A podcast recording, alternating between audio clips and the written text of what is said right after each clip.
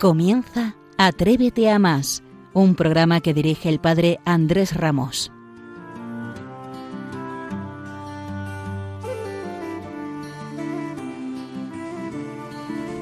¿Qué tal? ¿Cómo están? Sean bienvenidos a Atrévete a más, el programa de referencia de la pastoral universitaria.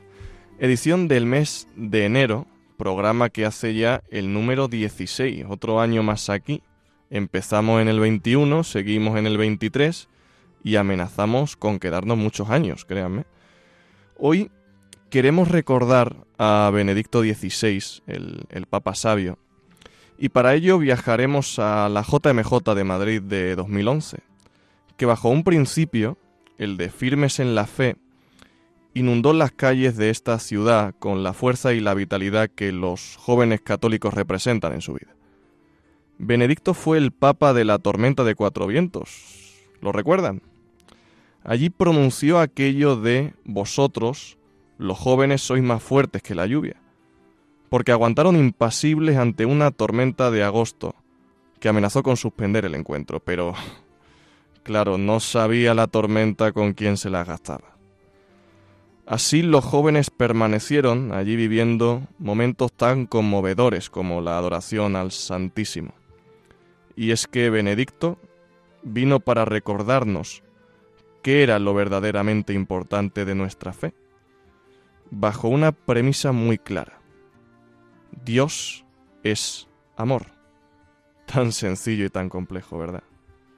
Ahora en el 2023, nosotros, los jóvenes, también somos jóvenes de Benedicto XVI.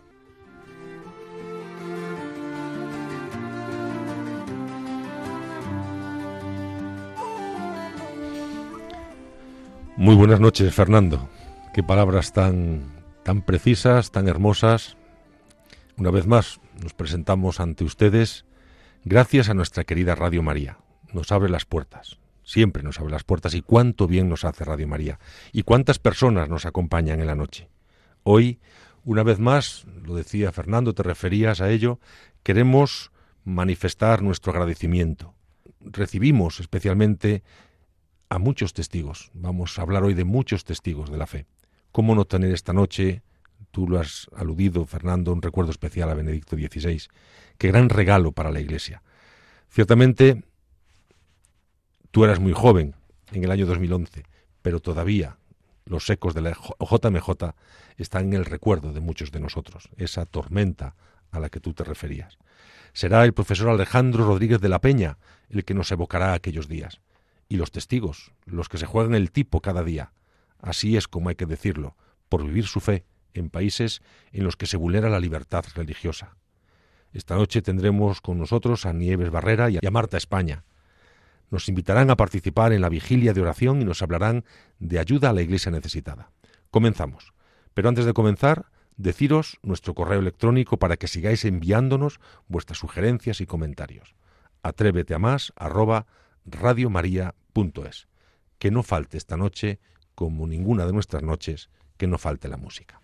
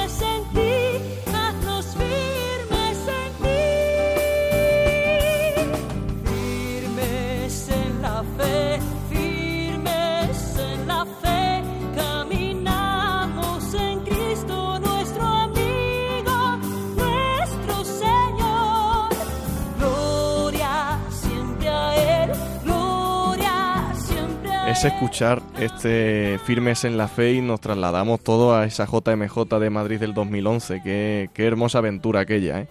Ese amor que nos acompaña y el amor que nunca nos falta, por cierto.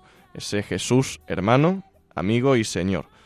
Pues para hablar de la JMJ de Madrid vamos a contar con un invitado de excepción como es el profesor Alejandro Rodríguez de la Peña, al que le damos la bienvenida al programa de referencia de la Pastoral Universitaria. Buenas noches, Alejandro, ¿qué tal? ¿Cómo estás? Hola, ¿qué tal? Qué suerte tenerte por aquí. Igualmente, muy contento de estar con vosotros. Eh, es, esta fe es muy hermosa y queremos vivir firmes y, arraigados en ella. Cuéntame si es esto lo que viviste aquella mañana del 19 de agosto del Escorial. Pues sí, fue una experiencia no sé cómo definirla, pero desde luego muy intensa, que todavía tengo la alegría eh, tanto tiempo después, todavía la siento. Recordándolo me viene una oleada de alegría. Bueno, don Alejandro es un gran profesor de, de, historia medieval que hoy nos va a hablar de ese discurso que pronunció ante nuestro querido Benedicto XVI. Cuéntanos un poco la intrahistoria que rodea a este acontecimiento? ¿Quién te lo encargó? ¿Qué sentiste al recibir esa responsabilidad? Pues quien me lo encargó fue don César Franco, obispo auxiliar de Madrid, ahora obispo de Segovia, que, bueno, estaba buscando un profesor joven, estaba un profesor universitario joven, y yo creo que, que yo reunía esas dos cualidades y ninguna más, porque la verdad es que mm, simplemente tuve la suerte de estar en el momento adecuado conocer a la persona que estaba buscando a ese profesor y bueno, don César tuvo esa, no sé, em, esa diferencia y mm, fui muy afortunado. Me tocó a mí sin ningún mérito para ello y bueno, fue algo muy especial. Entonces cuando me lo dijo me llegó una de las alegrías de mi vida. Y esa fue la intrahistoria, no hay mucho más que explicar. Pues que me lo encargó, me puse a hacer el discurso que además no hubo censura de ningún tipo, me dejó escribir lo que yo quisiera y lo que dije fueron mis palabras, representando a muchos, pero fueron, fue con mis propias palabras. Alejandro, buenas noches, soy Andrés. Hombre, ¿cómo estás? padre? Te está entrevistando Fernando Ruiz, que es un alumno del CEU y prometedor periodista. Ya lo estás, mm. lo estás notando, ¿no? Sí. Tú eras muy joven, como decías, en el 2011, lo sigues siendo. Bueno, un poco menos ahora. Para un joven profesor no debió resultar muy fácil dirigirse al Papa, es todo un privilegio, pero era un Papa sabio y delante de mm. tantos compañeros universitarios. ¿Nos puedes resumir, por favor, Alejandro, el contenido de tu discurso? Pues, bueno, lo primero, querría decir algo antes de hablar del contenido. Por favor, por favor. Que es algo que creo que a los oyentes les puede interesar. Porque, claro, ahora ya tengo mis 50 años ya soy un catedrático con quiscanas, pero cuando he vuelto a ver las imágenes, pues me doy cuenta de lo nervioso que estaba. Temblaba la mano, se me ve las imágenes que se me tiembla la mano. Normal, normal. Y, y es normal. Por eso decía que como me preguntabas cómo me encontraba, pues antes de decir qué dije, es pues quería contar cómo estaba. Como un no me he visto, no me he visto una igual, ni creo que me vea.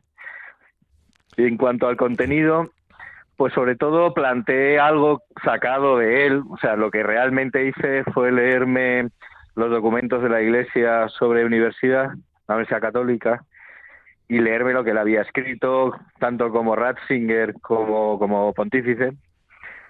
Y mm, insistí mucho en algo que sé que a él le interesa, ya desde su época de profesor en Ratisbona, que es el conciliar eh, la búsqueda de la verdad propia del intelectual, del profesor, con lo que él llama, leyendo a los clásicos, el, gaudium de veritate, es decir, la alegría por la verdad. Porque muchas veces los profesores eh, nos convertimos en gente arisca, metida en nuestras cosas, y él insiste mucho, o insistía, mejor dicho, eh, ¿cómo decirlo?, en crear comunidades con lazos de fraternidad, pero en torno a un gozo, a una alegría de vivir de una vida dedicada a la verdad, no convertirnos en un grupo de gente amargada, arisca, metida en sí misma, ¿no? que es muy propio del intelectual. El intelectual tiene cierta tendencia a meterse en su torre de cristal, ¿no? en su torre de marfil. Bueno, queremos recordar a, Benedicto XVI y lo, lo, está, está haciendo una recopilación de todo su pensamiento también muy interesante. Eh, queríamos, que, queríamos hablar sobre una sentencia que tenía él que decía que la universidad es la casa donde se busca la verdad propia de la persona humana. Mm. ¿Es así, profesor? Debería serlo. Lo que ocurre es que la mayor parte de las universidades de hoy día ya no se hace. Pero sí, sí, el sentido de la universidad es ese, sin duda. Bueno, ustedes proponen y acreditan la fe ante la inteligencia de los hombres, que es una hermosa tarea, claro. ¿Somos los jóvenes de hoy, 12 años después de, de la JMJ, buena tierra y acogedora de esa verdad tan necesaria para construir nuestra vida? Pues yo aquí distinguiría entre dos tipos de jóvenes, al mm. menos en mi experiencia con ellos porque ya no me incluyo entre ellos. Hombre, Pero... la juventud es un estado de ánimo, profesor. Eso, desde ese punto de vista sí, sí me siento joven. Pero desde un vista cronológico lo veo ya desde otra perspectiva. Y viendo a los jóvenes de hoy día, que es aplicable a mi propia generación, yo distinguiría entre dos tipos de jóvenes. Por un lado, los que están abiertos, los que buscan, los buscadores, los que no tienen la mente o el corazón cerrado a que otros puedan compartir experiencias o verdades con ellos y los que les da todo igual, los indiferentes. Eh, los que podemos decir están dormidos, obnubilados con lo que les rodea, pero casi con una situación de sedación, de como si estuvieran drogados no estando de drogas reales, estando de una situación de, de como de estar dormidos.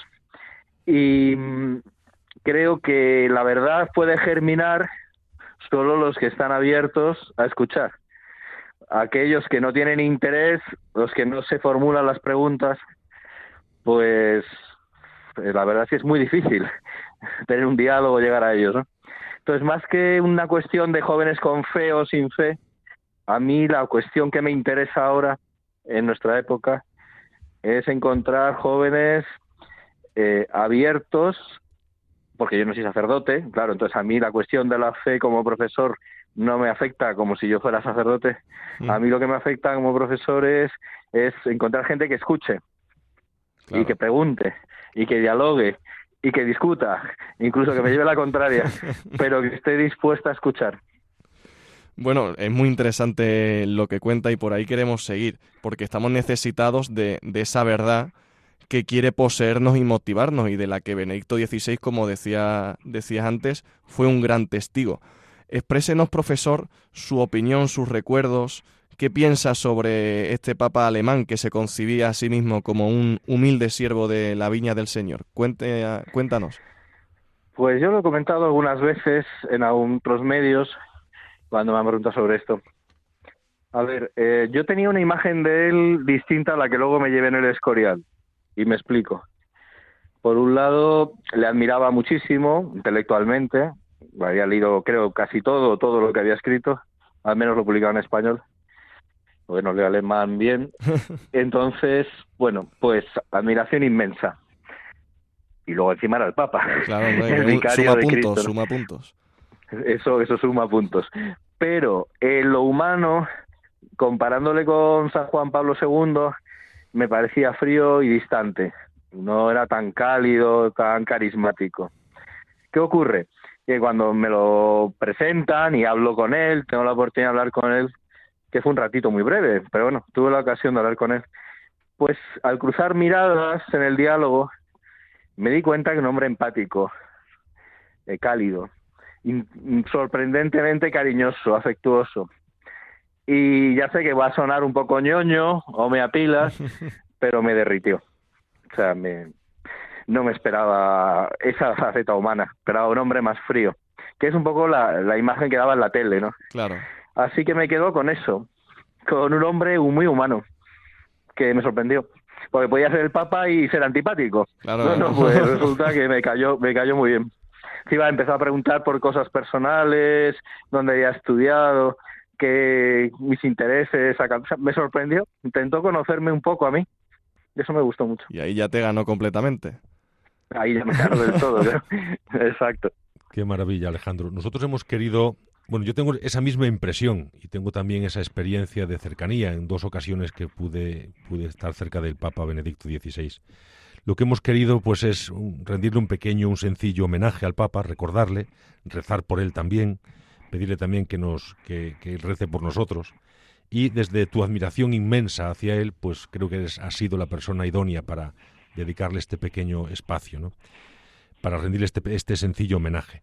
Vamos a recordar al que creemos era uno de sus compositores preferidos, al que él definió como el maestro de los maestros, a Johann Sebastian Bach, Mm, un mm. músico que tenía una concepción religiosa de su trabajo para honrar a Dios y recrear el espíritu del hombre. Te despedimos, Alejandro, te damos las gracias por este ratito, gracias. que sabemos que tu tiempo es, es precioso. Y, y te despedimos escuchando el Magnificat de Bach. Nos Un abrazo. Nos encomendamos Un también la, a la Santísima Virgen. Gracias. Un abrazo, Alejandro.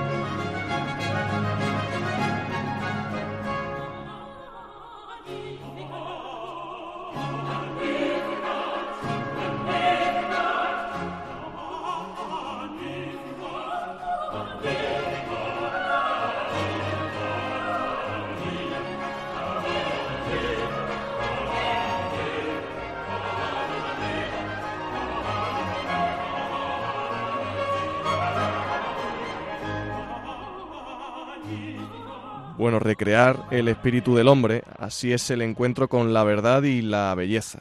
Avanzamos en esta madrugada agradecidos por, por el testimonio del profesor Rodríguez de la Peña. Ha sido un momento delicioso recordar al, al Papa Benedicto XVI.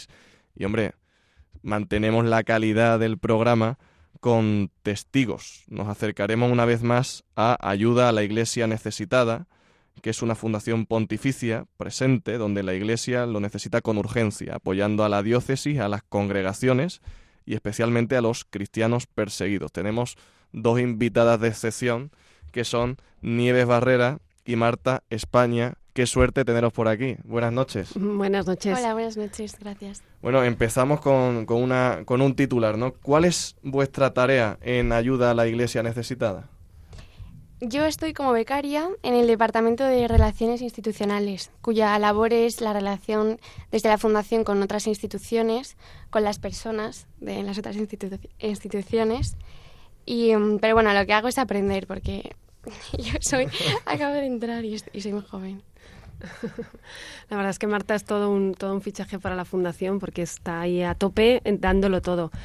Eh, yo estoy en el departamento de promoción. No somos los que nos dedicamos a, mm, pues eso, a dar a conocer eh, qué es lo que está pasando en el mundo con la iglesia perseguida y necesitada, a ir a las parroquias, a que todo aquel que quiera escuchar lo que, cómo viven los cristianos perseguidos su fe, pues que vamos a contárselo a sus parroquias, sus movimientos, sus don- donde nos llamen. Nos dedicamos a poner un poco voz a estos cristianos.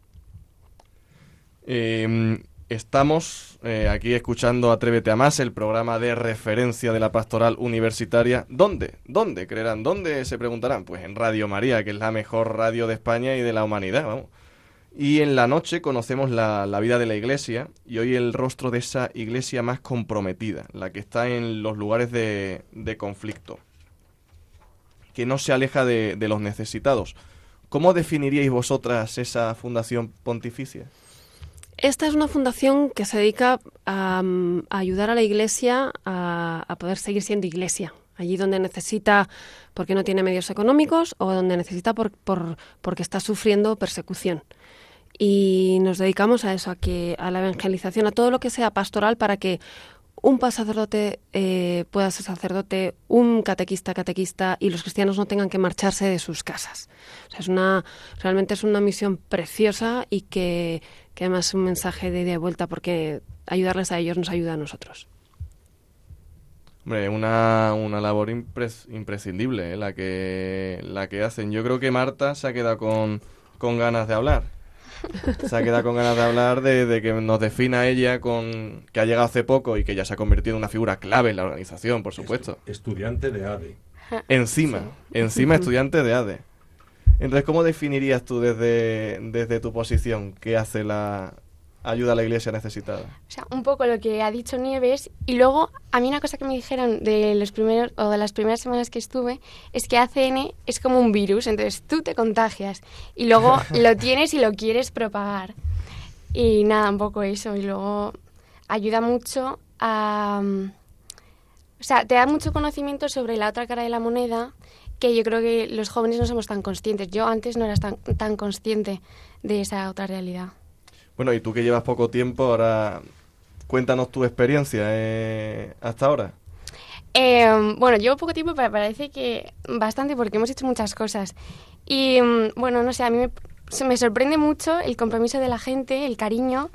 Eh, y, y, luego ver desde dentro cómo se hacen los proyectos, cómo llega la ayuda y, y, y lo cercano que es todo, porque se siente muy cercano. Por ejemplo, todos los días rezamos el Ángelus por los benefactores, los vivos y difuntos, por los que es su cumpleaños. O sea, es todo como muy real, como muy, eso, muy cercano. Y Nieve, que lleva un poquito más tiempo en la fundación, ¿cómo, cómo nos puedes valorar tu experiencia? Buah, mi experiencia es una experiencia de recibir continuamente. Eh, desde el principio eh, es verdad que es una vorágine tremenda porque hay mucho que hacer, muchísimo. No, no podemos perder el mínimo tiempo y somos, somos poquitos, ¿no? Y es verdad que lo, lo, que dice Marta, que es como es algo que se te contagia. Tú empiezas a escuchar todo lo que se hace aquí y tienes que contarlo. O sea, y es como te vuelves como el pesado de turno, ¿no? Vas a todo el mundo a contarle, mira lo que he escuchado, mira lo que dice este testimonio, mira que... Y es algo que realmente te, te motiva a ti a seguir adelante con lo tuyo, con tu fe, que parece que es como eh, Marta decía, la cara de la otra manera, pero que que es como un espejo, no como una, no es como tú ves cómo viven ellos y, y te puedes, te, te, te, planteas cómo vives tú aquí las cosas, ¿no? Entonces, y la experiencia es esa, es un mucho trabajo, pero, pero una institución en la que realmente es curioso porque estamos está formada por gente de, de, toda la iglesia. Entonces hay muchos movimientos ahí dentro, entonces cada uno pone su carisma, su, su, espiritualidad, todo, y, y, se nota, ¿no? Y está muy viva, muy viva. Nieves, seguro que has estado en, Cuatro Vientos, en el 2011. ¿Has podido estar o, o no? Bueno, tengo, en, tengo que decir que a mí me pilló, es curioso, porque a mí me pilló en la otra cara de la moneda. Yo estuve, en ese momento estaba trabajando en Israel. Anda, mira. Sí, pero fue muy bonita la experiencia porque yo no me perdía la JMJ. O sea, yo eh, llegaba el momento, yo recuerdo, estaba allí con eh, con turismo religioso y en, la, en, en, el momento en que podíamos conectábamos y estaba en continuo contacto con, además veía a mi gente, era la JMJ de Madrid, claro, claro. mi movimiento, mis cosas, Decía, todo me el mundo suena, allí. me suena. Sí, sí, sí, y era, se esperaba... Eh, se esperaba con, con, muchísima alegría, ¿no? Y, decir, y, la verdad es que yo sentí, me lo estoy perdiendo, pero de otra manera estuve, o sea, como que te unía a todos, estábamos ahí en, en continua comunicación. Marta sí que no ha estado. No. ¿Y recuerdas a Benedicto XVI? Poco. Vagamente. He visto vídeos. Claro. Bueno, Muy hay bien. que recordar la retransmisión que hacía 13TV de la JMJ de 2011, que fue un despliegue extraordinario. extraordinario efectivamente. Que parecía el que estaba, mi abuela que estaba en casa decía, si yo he estado, sí. si yo también he estado en la JMJ. Sí. Y seguro que Radio María también. Sí, hombre, Radio María. En aquel momento. Radio María hizo un, un despliegue. despliegue también. Uh -huh. Bueno, y ahora nos vais a proponer como todos los años, yo he acudido estos últimos años, una vigilia en la catedral para una oración muy especial. Un encuentro con algún testigo. ¿Tenéis algún datos que podéis ya ofrecernos ahora? ¿Qué testigos? Sí. Eh, ¿Cuándo es? Eh, ¿Hora? Pues Sí. que- queremos estar presentes. Y Efectivamente. queremos que estén presentes quienes nos escuchan también. Exactamente, es invitar, porque es verdad que siempre hablamos de hacer cosas, pues vamos a tener la oportunidad. Toma ya. El próximo 24 eh, de febrero, viernes, a las siete y media de la tarde, vamos a tener una vigilia de oración por los cristianos perseguidos, que se llama La Noche de los Testigos. ¿Por qué? Porque van a venir cristianos de otros países a, contarnos cómo viven su fe en esos países, donde hay persecución. Vamos a, a escuchar de primera mano lo que, lo que viven estos cristianos. Pero además, yo vamos a escuchar de primera mano, vamos a oír hablar de perdón, esperanza, misericordia, mm, en situaciones que ni nos imaginamos. Entonces, es, es o sea, de verdad es una, una oportunidad de escuchar, de ver y casi de acercarse, de darles la mano, de tocarles y a ver si se nos pega algo de ellos. Repito, será el viernes 24 de febrero, además inicio de la cuaresma, que es una bonita forma de fecha, ¿eh? empezarla. Sí, sí, sí. El viernes 24 de febrero a las siete y media de la tarde en la catedral. Contaremos con la presencia del señor cardenal. Eh, habrá música eh, interpretada por jóvenes de la diócesis y bueno será un momento de participar y en una liturgia preciosa con imágenes, con los testimonios, con bueno yo de verdad os invito a todos a que vayáis porque no os dejará igual. Claro, Atrévete a más, que es un programa que parte de los de los universitarios, pues nos tenemos que hacer nos tenemos que hacer presentes allí. ¿Qué queréis de los universitarios? ¿Qué buscáis esa tarde de febrero? Que se atrevan. Precisamente que se atrevan, porque es que y asistir a esta vigilia es realmente nos toca el corazón. Entonces, es de valientes ir a escuchar y que se atrevan a participar. Todo aquel que quiera participar que nos lo diga, que nos llame a la fundación, porque en la liturgia queremos estar cada uno, aunque sea llevando una vela hasta el altar para, para apoyar a estos cristianos. Que participen en, en estando, escuchando, que participen leyendo, que, que estén porque, mm, porque estamos eh, acostumbrados a participar desde el sofá de casa en, en, en plano, en la Que es pantalla. muy cómodo, ¿no? es muy cómodo. Exactamente. Vamos a poder meternos en acción y ver las cosas en 3D, como digo yo, ¿no? Ya por fin estamos todos ahí. Y, y participar de verdad. Es decir, mm, vamos a poner alma y corazón que parece, mm, o sea, que realmente es un regalo. ¿eh? Yo, cada, cada año que pasa, mm, bueno, hay, hay testimonios espectaculares y, y es tomar parte, tomar parte activa para disfrutarlo. Porque de verdad que lo que se escucha toca el corazón y, y da una esperanza impresionante en las dificultades. Y luego yo iba a decir que entonces van- se van a contagiar del virus de ACN Claro que y se va lo van, a, lo van claro. a propagar, sí, claro. sí, Claro, sí, yo sí. te, Bueno. se lo iba a preguntar a, a Marta, porque ella es además universitaria, Sí.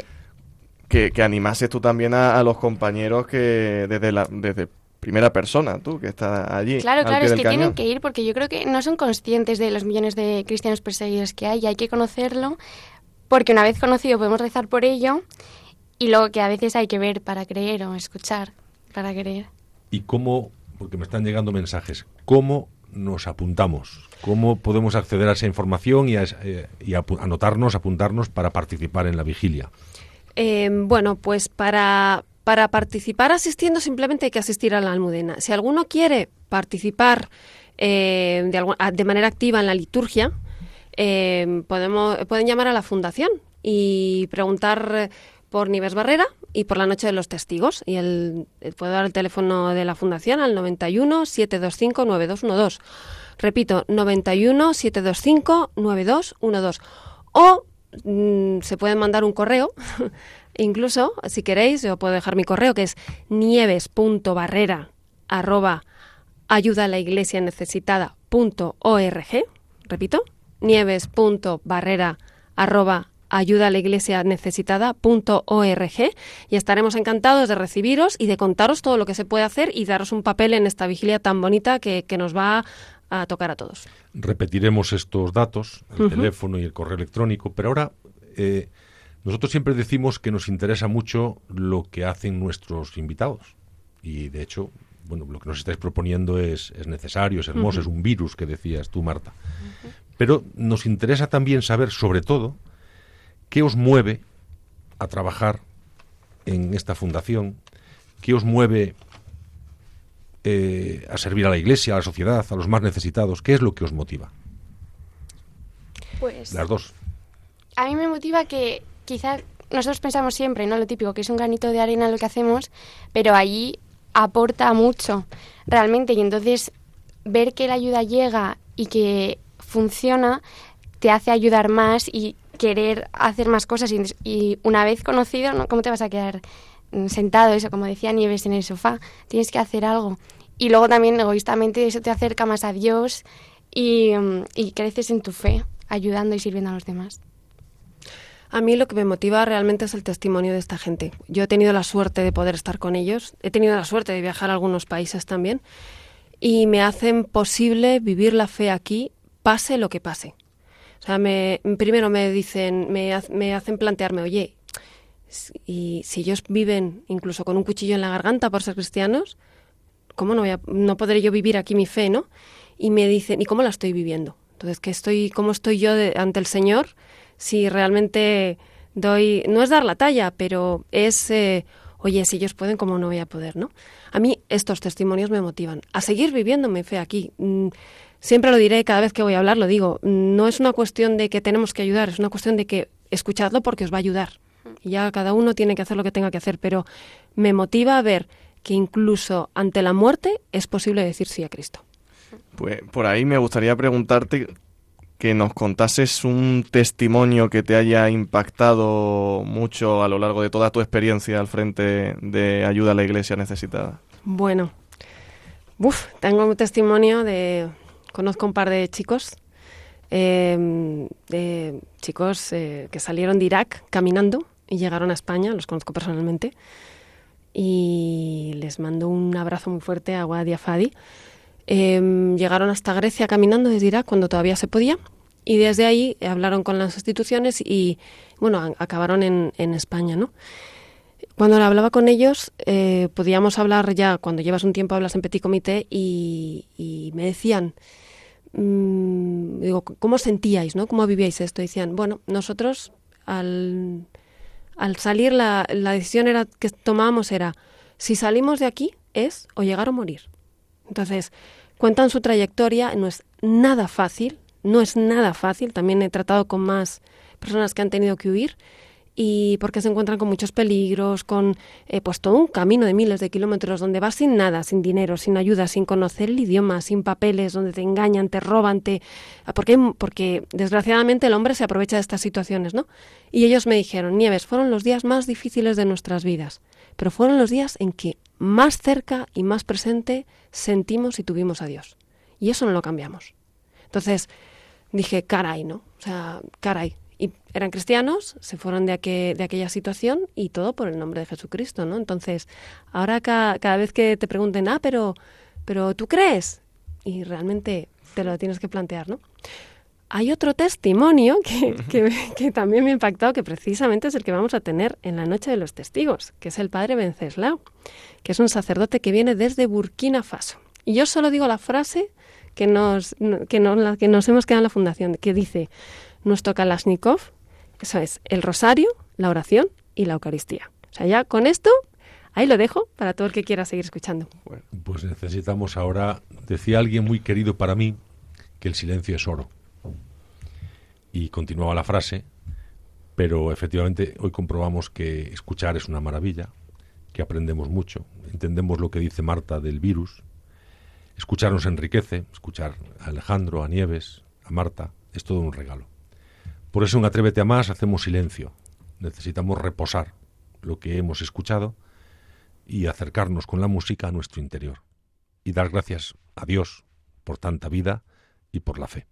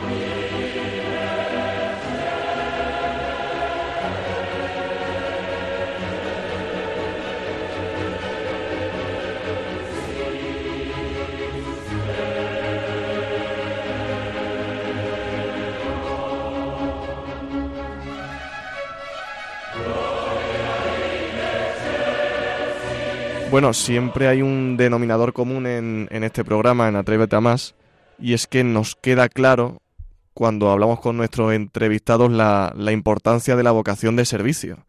Y nos interesa saber, y este es un empeño del Papa Francisco al que tenemos siempre muy presente aquí en esta casa, cómo podremos mostrar a otros esa, la belleza que tiene la generosidad y el servicio. ¿De qué manera creéis? Ha Pues, sido un silencio, sí. ha sido un silencio muy quinteriano. Muy quinteriano. El silencio El es oro. silencio es oro. El El silencio es oro. oro, sí. Eh, iban a meter en una prieta a Marta, digo que empiece. Bueno, pues ya empiezo básicamente. La belleza del servicio es que al final eh, el servicio es una ganancia para uno. Y cuando uno, cuando uno se da, ¿vale? Es como que se vacía de cosas y en ese hueco entra Dios. Con lo cual, mm, al final es una ganancia. Cuando uno da su tiempo para ir a esta oración, porque ya la oración es una obra de caridad, eh, al final recibe lo que le va a dar el testimonio. O simplemente el ponerse delante del Señor del Sagrario para rezar por alguien ya es un bien para nosotros. Entonces, la forma de servir, ya sea en una actividad concreta, como Marta hace también y puede, puede hablar ahora mucho, o el donar cualquiera de los dones que tenemos, que son un regalo para nosotros, te hace sacar de ti mu- y abrir un hueco en el corazón muy grande para que se llene de Dios. Claro, esa visión egoísta de la generosidad que es la felicidad como estudiante de Derecho, que esto lo estudié yo el año pasado, voy a meter la cuña por si me escucha mi profesora que diga, mira, hi- hizo bien los deberes, que era la felicidad se alcanza con la práctica de las virtudes. Y entonces esta manera de darse a los demás es la mejor manera de alcanzar la felicidad. Efectivamente. Marta, tú Qué que- orgullosa tiene que estar mi profesora de teoría del derecho ahora mismo, pues vamos. Yo es que no tengo mucho más que añadir, lo ha dicho perfecto. Y es eso, el sentirse... Buena salida esa, eh, Es que- buena salida. Es lista. es lista. el sentirse útil, el sentirse útil y, mm, y es que no, no nos cuesta nada y, es- y lo que hemos dicho antes también, ¿cómo vamos a quedarnos sentados una vez conocemos todo eso, no? No sé. Y aquí encuentras, aquí encontramos la razón de la verdadera alegría. Es cierto, ¿no? Totalmente, es cierto. Este es el virus. Es el virus, sí, sí. Curiosamente, ¿transmiten alegría a los testigos o no? Totalmente. Aún sufriendo y aún en el dolor, no dejan de ser alegre, alegres. O sea, es increíble. Y, y- y, bueno, es que antes hemos hablado también que nos transmiten, que no lo hemos mencionado, pero libertad. O sea, el año pasado, en la Noche de los Testigos, eh, estuvo la hermana Gloria, eh, destinada en Mali. Entonces ella nos contaba que estaba encadenada, me pare- por el cuello, bueno, estaba encadenada. Y mm, La secuestraron durante cinco años. Uf. Sí, una pasada. Entonces, ella nos contaba que aun con esas, ella se sentía libre por su oración, ella era libre. Y, y entonces también es un ejemplo increíble de firmeza en la fe, que también es que tenemos que cogerles como ejemplo y ver qué podemos hacer desde nuestra... A ver si lo estamos haciendo bien. Tiene pinta, tiene pinta de que, de- de que lo estáis haciendo bien, porque se os ve felices. Sí. Sí. Algo de la alegría en nuestra nueva sección, Uy. bueno, en la sección Es, es habitual. la sección, La la, sección. la sección que esperan mujeres y niños, que esperan jóvenes y mayores eh, por todos los lugares de España. Tú estás un día en Alcantarilla, en Murcia, y te dicen, yo la escucho. Pero es que al día siguiente te vas a Oporriño y dicen, "Pues aquí somos todavía más partidarios. Pero es que te vas todavía a Torre del Campo y dicen, no, no, aquí somos los primeros. ¿Por qué? Se preguntarán ustedes. Porque retomamos la sección. ¿Qué sección? el chiste de Ramis Pedro Javier Ramis Nadal. ¿Qué tal? Buenas noches. Buena, buenas noches. Qué presencia, ¿eh? Qué presencia. ¿Te hemos despertado, Pedro Javier? No me habéis despertado. No, me está estudiando, está estudiando. Bien. Es un hombre entregado a sus labores, ¿verdad, Ramis? Hago, hago lo que puedo. Hace No. lo que puede. Qué modesto, qué modesto es, ¿eh? Lo- Qué modesto. Lo hace bien. Lo hace extraordinario, pero Lo todo lo que hace, desde una tortilla de patatas a la compra, todo lo, todo lo, hace bien. poco que hago lo intento hacer bien. Muy bien, Ramis, tú quitándote, porque como todo el mundo sabe, Ramis es el Bertín Osborne Balear, ¿verdad, Pedro Javier? Efectivamente. más me gustaría a mí. No, bueno, él lo intenta, además, porque pocos lo saben, es un secreto que guarda bajo cerrojo, y es que él tiene una camiseta con la cara de Bertín, que los que lo conocemos bien lo, lo hemos visto, ¿verdad, Pedro Javier? Confiesa ese secreto en la radio. Es, es cierto. Tengo que decir en mi defensa que fue un regalo y que no tampoco lo sabía. Lo descubrió Fernando. Lo descubrí yo, es ¿verdad? Bueno, Ramis, vamos a, a lo magro, a lo importante aquí, a tu talento especial contando chistes. ¿Qué nos tienes para hoy? chiste de hoy dice, es uno que dice, me han sacado del grupo de WhatsApp de paracaidismo. Se ve que no caía bien. Después de una larga búsqueda, Claro. hemos caído en este chiste. Pues qué talento el tuyo, ¿eh, Pedro Javier? Nadie te lo ha chivado, ¿no? Nadie, nadie. Nadie, bien, bien, me, me tranquiliza, me tranquiliza. Bueno, hemos estado hablando esta noche de, de Benedicto XVI. ¿Tú qué, qué recuerdo tienes de, del Papa Sabio? Bueno, es el, el papa de cuando era pequeño. Me acuerdo cuando descubrí que era se llamaba Ratzinger. Claro que fue como Y- un impacto importante en tu vida, ¿no? Hombre, eh, sí, era el primer papa que yo conocí, entonces muy buen recuerdo. Muy buen recuerdo. Así me gusta. Oye, no os olvidéis de despedir a, Ah, a Pedro Javier. ah, claro, que luego se enfada. Siempre nos echa la bronca porque no le despedimos. Hombre, de- desde luego. Pero ¿tú quieres que te, te despidamos canónicamente o una forma más abstracta, heterogénea de Yo hacerlo? con que, con que me despidáis, Vale, pues adiós. A- Adiós, Adiós. Adiós Pedro Javier. Un abrazo. Buenas noches.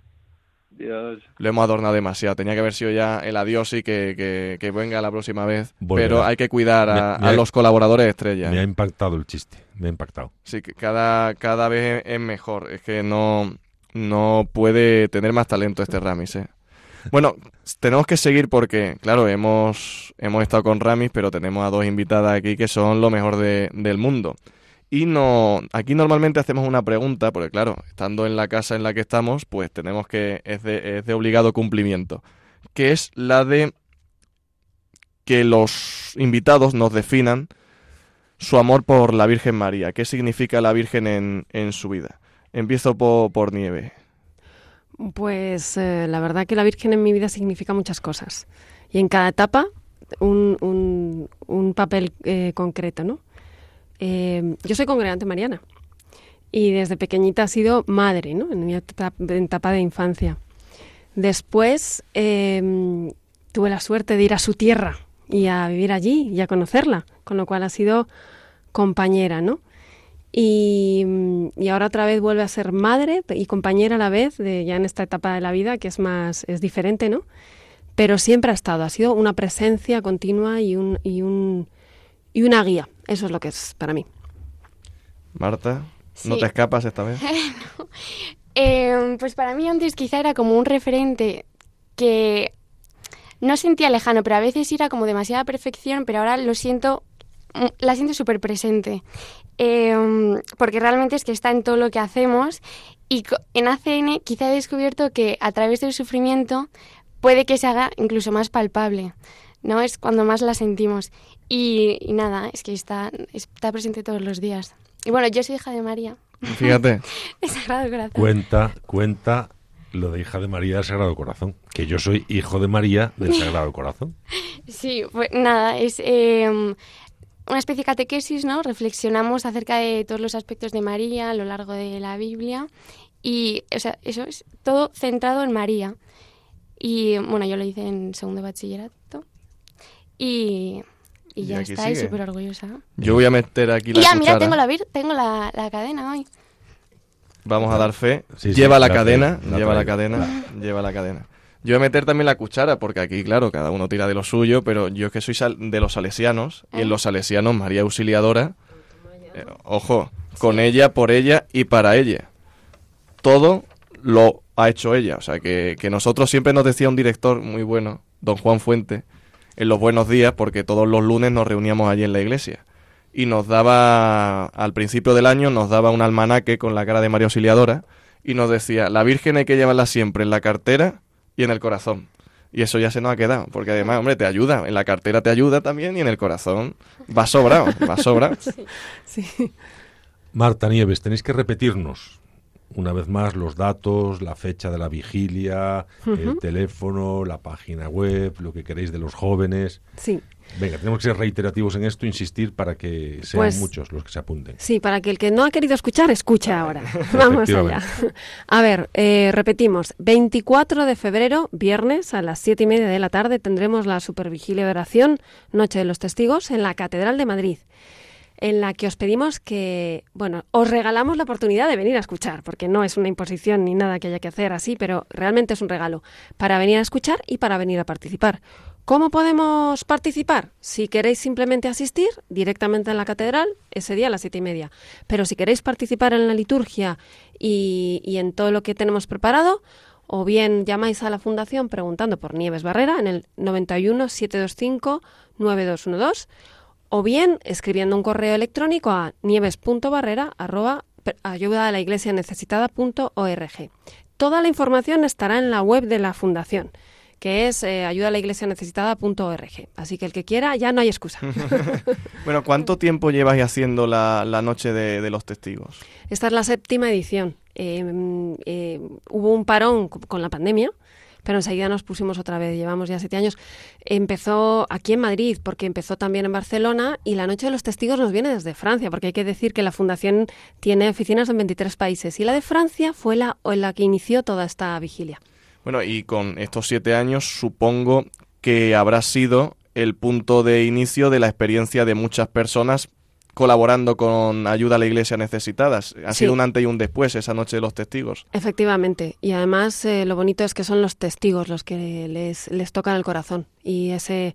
O sea, y gracias a eso sean lo que decía Marta, es que no somos conscientes de, de, lo que hay en el mundo, ¿no? Entonces, al escucharles, muchas veces me pasa y, y en la noche de los testigos al final llega gente y dice, bueno, ¿y yo qué puedo hacer? Bueno, entonces decimos, puedes hacer un montón de cosas, aquí tienes un montón de cosas que hacer, efectivamente, como voluntario y, además para disfrutarlo todo. Bueno, Marta, ¿tú cómo, cómo llegaste a, a, colaborar con ellos?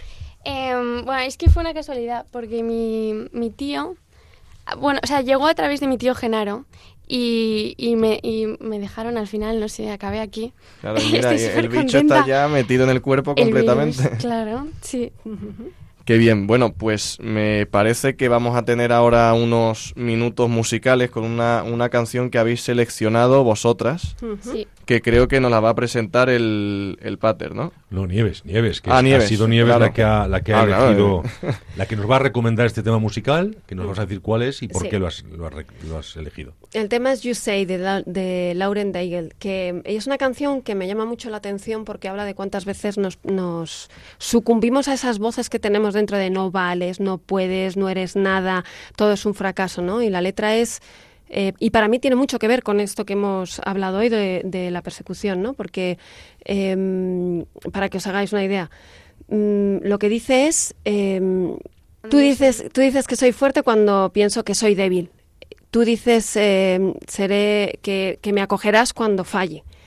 Y cuando siento que no pertenezco a ningún lado, tú dices que todos, soy todo tuyo. Eh, y yo creo, yo creo lo que tú dices de mí. Es decir, le dice a Dios, dice, yo, mm, yo no me creo nada, pero en mi debilidad está, está la victoria. Con eso haces grandes logros. Es una canción preciosa y que recomiendo a todo el mundo que la escuche no hoy, sino un montón de veces. Pues la escuchamos en la noche.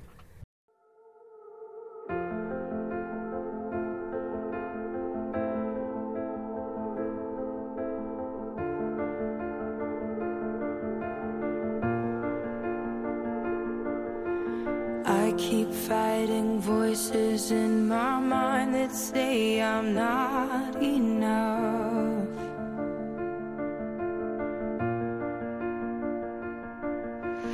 Every single lie that tells me I will never measure love.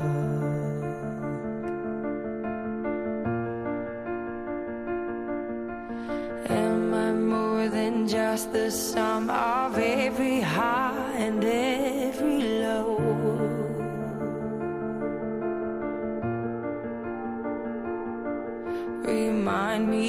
once again just who I am because I need to know.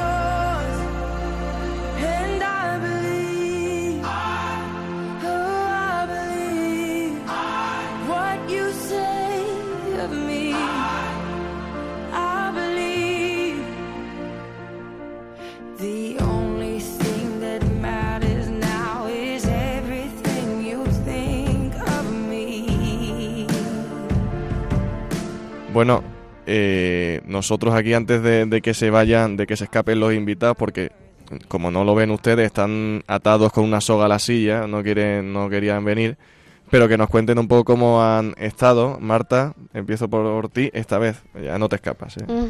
Nada, no, está muy bien, muchas gracias. Sí. Sí, me da un poco de vergüenza, pero está muy bien. Bueno, es que los oyentes no verán que aquí tenemos un público enorme que no, nos viene a ver todos los días y aquí eh, entiendo tu vergüenza, ¿eh, Marta? Bueno, Nieves, muchas gracias porque hemos echado un rato extraordinario aquí en la madrugada. Pues sí, la verdad es que sí da gusto tener las madrugadas de esta manera, ¿eh? Claro. Solo en la madrugada, ¿eh? como, como la película. Habrá que repetir. ¿Mm? Yo lo que, lo que me gustaría para concluir, ¿no? antes de, de despedirnos ya del, del programa y de todos nuestros radioyentes, vosotras o nosotros, en nuestra debilidad, en medio de nuestras dificultades, como de alguna manera decía la canción, nos sentimos acompañados. ¿Tú te sientes acompañada, Marta? Totalmente. Y es que en- desde hace desde hace he aprendido que en el sufrimiento, o sea, aunque te quiten todo, sigue estando Dios. Y cuando lo pasas mal, sigue estando Dios. Y es más, como decían los, los mm, testimonios que había contado antes Nieves, que cuando peor lo pasaron, más sentían a Dios. Y, y así es. ¿Ves cómo esta chica tenía mucho que decir? Nieves. Totalmente. Además, aquello que nos parece que, que nos falta al final, Dios lo suple o lo que hace es quitarnos de, quitarnos de males. Y el camino se, se, va, se va viendo cuando uno, uno va caminando eh, y cuando mira atrás dice, wow, todo esto ha sido gracias a que Dios ha estado conmigo. Qué maravilla, cuánto tenemos que, que agradeceros por vuestro testimonio, porque habéis sido portavoces de, de los testigos que vendrán el viernes 24 de febrero, Correcto. en plena cuaresma, en la Catedral de la Almudena. Siete y media. Efectivamente. Tenemos, como siempre, la certeza de que la música ha salido una vez más a nuestro encuentro y nos ha hecho, como también nuestras invitadas y como el profesor Alejandro, nos ha hecho buena compañía. Hemos recordado a un gran hombre que nos ha dejado algo más que un recuerdo, Benedicto XVI, el humilde servidor de la viña del Señor. Nos ha acercado a la verdad y a la belleza, nos ha acercado a Dios, del que nos enseñó, como decía mi compañero Fernando, lo más esencial, que Dios es amor. Y nos lo enseñó como enseñan los maestros, con humildad y con la sabiduría de un hombre sencillo. ¿Cuántas gracias tenemos que dar a Dios por todo lo que hemos recibido en la vida? Marta, que se siente acompañada, lo sabe. Y todo lo que hemos recibido de Benedicto XVI por sus viajes a España, como no recordar, yo tengo que recordar con especial cariño el encuentro en la Plaza del Obradoiro, en Santiago de Compostela. Y cómo no, la JMJ a la que nos hemos referido y nos ha refrescado el profesor Alejandro Rodríguez de la Peña. Por eso, Fernando, también tenemos que recordar a Rafa, que hoy, por motivos académicos, no ha podido acompañarnos. Pues por eso, Fernando, Nieves, Marta, esta noche estamos especialmente agradecidos. Una noche más nos ha servido para escuchar a través de Marta y Nieves, el testimonio de los más auténticos, de los testigos, de los que arriesgan, de los que entregan su vida, de los que no tienen miedo, y si lo tienen, lo disimulan o lo superan, de los que se sienten fortalecidos por Dios, de los que han entendido que lo eterno es el amor, que lo mejor es el amor, que su tesoro es el amor, y que el premio para los testigos es precisamente el amor. Dios, no lo olviden, paga el ciento por uno. A todos os recordamos nuestro correo electrónico por si queréis comunicaros con nosotros. Atrévete a más arroba radiomaria.es.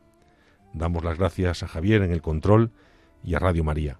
Y finalizamos con nuestra sintonía, con el sonido del aire, que como el Espíritu Santo vuela libre y lleva al corazón de los jóvenes las palabras de Jesucristo y hace que los pensamientos de Cristo se conviertan en nuestros pensamientos. Gracias a todos y que Dios os bendiga.